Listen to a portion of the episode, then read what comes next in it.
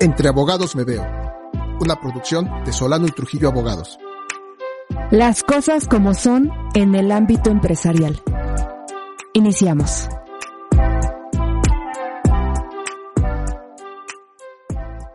Imagínate, Elizabeth, que llega tu pretenso, se hinca ante ti y te ofrece un anillo de compromiso. Ojo, anillo de compromiso. Y te dice, ¿te quieres casar conmigo? Ese acto, ¿qué sería? ¿Un regalo? ¿Una donación? ¿O simplemente un acuerdo de voluntades? Pues interesante planteamiento. Después de, por supuesto, entrar en shock y, hasta llorar de la emoción, porque pues es un momento bastante emotivo que afortunadamente ya he vivido. Sí cabe la pregunta. Hoy en día tenemos este tema muy en boga. Para aquellos que digan que Solano y Trujillo Abogados solo nos dedicamos a estudiar, y sí, sí lo estudiamos, pero pues también les traemos aquí esta interesante situación.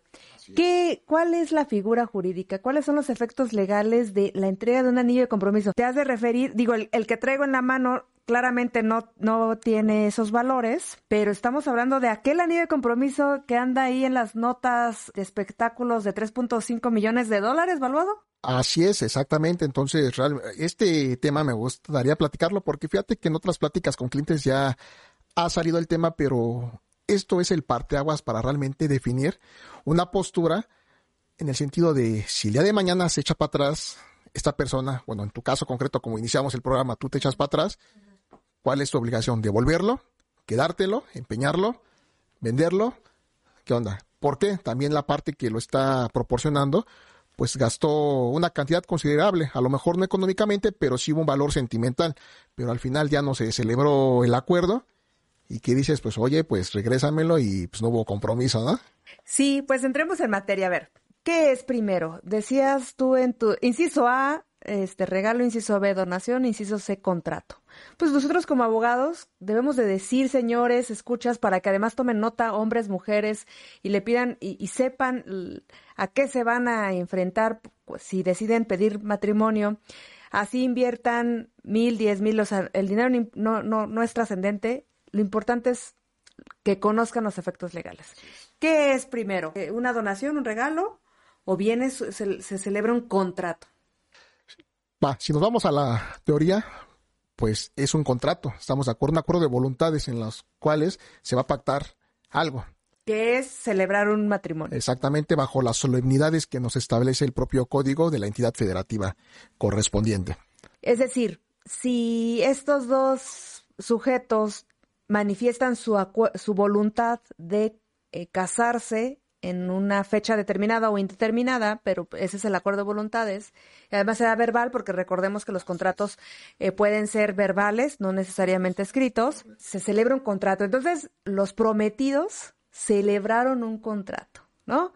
Ok, ahora bien, ya despejado ese primer tema, el siguiente punto es si se extingue ese contrato, es decir, si no se da el tema de eh, el objeto del contrato, que en este caso es eh, casarse, si dicen es que ya no quiero, me arrepentí, ya conocí a otra, a otro, ¿no? Ya no mis planes son otros. este, ¿qué pasa ahí? ¿Cómo le damos fuerza legal a esta situación, esta extinción del contrato?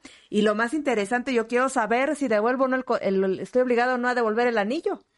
Es un tema totalmente casuístico e interesante porque se ha dado en muy pocas ocasiones. Realmente esos acuerdos simplemente concluyen en la devolución del anillo. Pero el tema aquí a, despejar es qué pasa si el anillo realmente tiene una, un valor considerable monetariamente hablando. por supuesto que es tentador para todos. En este caso, pues tendríamos que iniciar algún proceso. Por supuesto que si ustedes están dentro del supuesto, pueden venir con nosotros y los podemos apoyar, orientar para que exijan la devolución de ese anillo. Y vamos a buscar la figura jurídica completa para que en su momento pues puedan ustedes exigir la devolución de la cosa, vamos a llamarlo de esa manera, porque al final del día no se concluyó el compromiso bajo el cual ellos pactaron una fecha, un lugar, entre otros elementos. Ese es un tema realmente interesante. Es más, se puede decir que hasta una lista penal se le puede dar. ¿eh? Entonces, una vez que, que mm, tenemos claro que se trata de un contrato, es indiscutible entonces también la obligación de devolver el, el, el anillo de compromiso. Claro, aquí depende mucho de la parte que en su momento proporcionó el anillo. Claro, sí lo va a exigir. Claro, claro. realmente como es un tema pero, sentimental. Pero si quisiera exigirlo, tiene todos los elementos legales para por hacerlo. Supuesto, podría hacerlo. Es más, y no me quiero atrever a mencionar a estos dos artistas de medio del espectáculo, pues uno de ellos, si saben quién es, ya inició los, las instancias legales pertinentes para exigirle la devolución de, de ese anillo. Entonces, por supuesto que hay figuras que se pueden aplicar y en su momento hacerle ver al juez o en su momento en una conciliación o mediación que realmente pues no hubo un compromiso, no se concretó nada y por tanto, regrésamelo. Porque fíjate que en, el, la mayoría de los casos, bueno, la experiencia que he tenido con algunos clientes, pues al final muchas de las personas que no concretan ese acto, pues en el caso de las mujeres, pues dicen, ¿sabes qué? Aquí quedó, te regreso tu anillo. Pero posiblemente, la verdad, nunca me he atrevido a preguntarles cuánto vale el anillo. Uh -huh. Que es un tema también que habría que despejar, porque sí, si sí, hablamos claro. de cantidades eh, por supuesto, exorbitantes, pues claro, yo, ¿quién no va a defender una cantidad? Y sobre todo, también argumentar otra parte, pues si me lo regalaste, en ningún momento. Sí, sabiendo que, pues, las instancias judiciales o jurisdiccionales no son precisamente gratuitas, no, ni, no, no baratas. Se requiere erogar ciertos recursos para contratar al abogado para eh, iniciar la instancia. Así funciona eh, de entrada y, y, entonces cabe evaluar eh, si conviene invertir, invertir en ese abogado que va a recuperar ese elemento o no. Aquí pues estamos hablando de un, de un objeto pues de alto valor. Ahora, esto también tiene efectos fiscales, ¿eh? Fíjate, la verdad es que recordemos, eh, escuchas que los ingresos pueden ser de diferente manera. Pueden ser, claro, numerario, dinero efectivo, eh, depósitos bancarios, pero también tenemos ingresos en especie. A veces se nos olvida, ¿eh? lo perdemos de vista.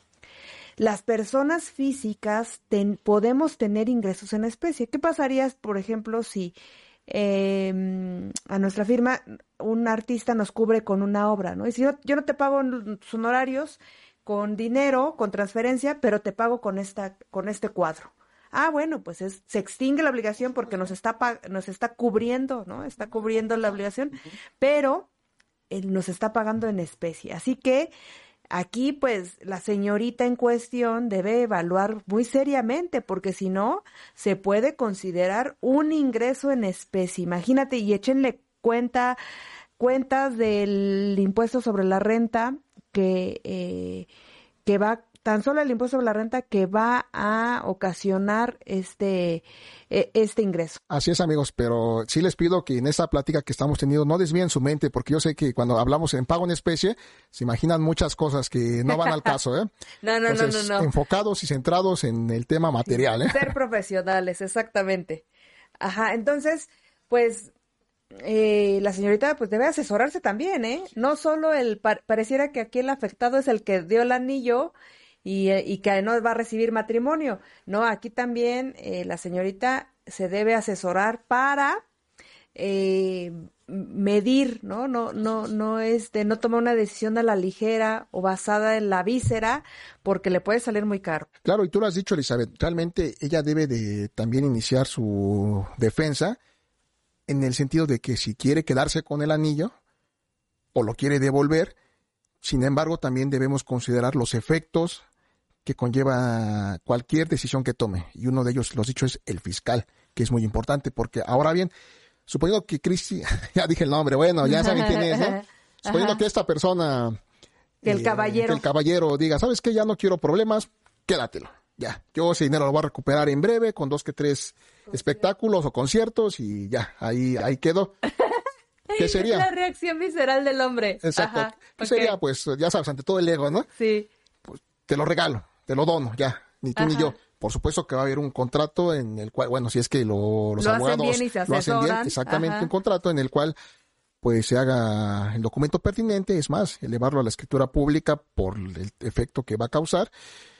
¿Qué pasaría en ese momento ahí con nuestra famosa amiga que se queda con el anillo? Porque al final tú lo has dicho, es un ingreso en especie que está entrando a su patrimonio. Sí, además de que es un ingreso, se considera, eh, también causa IVA porque eh, las donaciones para efectos de fiscales se consideran enajenaciones, que, que por eso luego dicen que los fiscalistas transformamos todo raro, pues sí, porque, porque así es. En materia fiscal, las leyes establecen que las donaciones se consideran enajenaciones, salvo cuando se den entre ascendientes y descendientes, entre cónyuges, pero pues no es el caso, claramente. Pues no, porque es un, es un desconocido pues para efectos fiscales. Realmente, salvo que quieran acreditar un tema de concubinato, que estaría interesante ver la forma en que lo aterrizan los abogados en, en el caso concreto. Claro que si estuvieran con nosotros, por supuesto que tendrían la solución inmediata y les haríamos ahí un trabajo de excelencia en el sentido de decir, bueno, pues estas son ventajas, desventajas, toma la decisión. Adelante. Sí, así que, eh, pues sí, sí, si nos enfrentaríamos a esta situación, a esta reacción de te lo dono, pues entonces también hay que revisar el efecto fiscal que tiene. Pareciera que lo que más conviene a la señorita cantante sería devolverlo. Eh, digo, yo, yo claramente lo devolvería, este, porque pues no, o sea, como para qué, pero bueno, pues aquí no estamos para hablando. el recuerdo y a lo mejor si tienes un tema financiero, pues vas al Va, de voy en empeño, ¿no? claro, aclarando que no nos patrocina, pero bueno, vas a esa, a esa institución y, y por supuesto que tareas de una buena de, un, de unos buenos recursos. como dicen, ¿no? ok, pues escuchas, vean, bueno, mejor no vean, escuchen, escuches, escuchas, escuchen y pongan atención. El, todo en la vida tiene un efecto jurídico. ¿no? tiene un efecto fiscal cuando se trata de dinero, una, una transacción económica. Así que no desmerecer, pareciera que esto solo es un chisme de la farándula que puede divertirnos, ser interesante, ¿no? no eh, eso de cada quien. Pero el punto es rescatar estas situaciones de la vida real y, y, y, definir esos efectos legales que a veces desmerecemos, no, no les damos el lugar ni, ni la atención debida. Así que el mensaje es este, vean cómo este, esta situación puede repercutir eh, negativamente en, en, nuestra tranquilidad y en nuestro patrimonio. Así que, pues no, no, no, no aligerarlo, no, no pasarlo inadvertido y siempre cuestionarse, buscar al abogado. Ah, yo me acuerdo que cuando era niña decían, ah, pues es que tú debes de tener a un médico, un sacerdote y un abogado. Ya parece que en estos tiempos que se olvida. Totalmente de acuerdo contigo, Elizabeth. Y como lo mencionaste, es, es que es un caso de la vida real, pues ya vieron que pasas en las mejores familias también.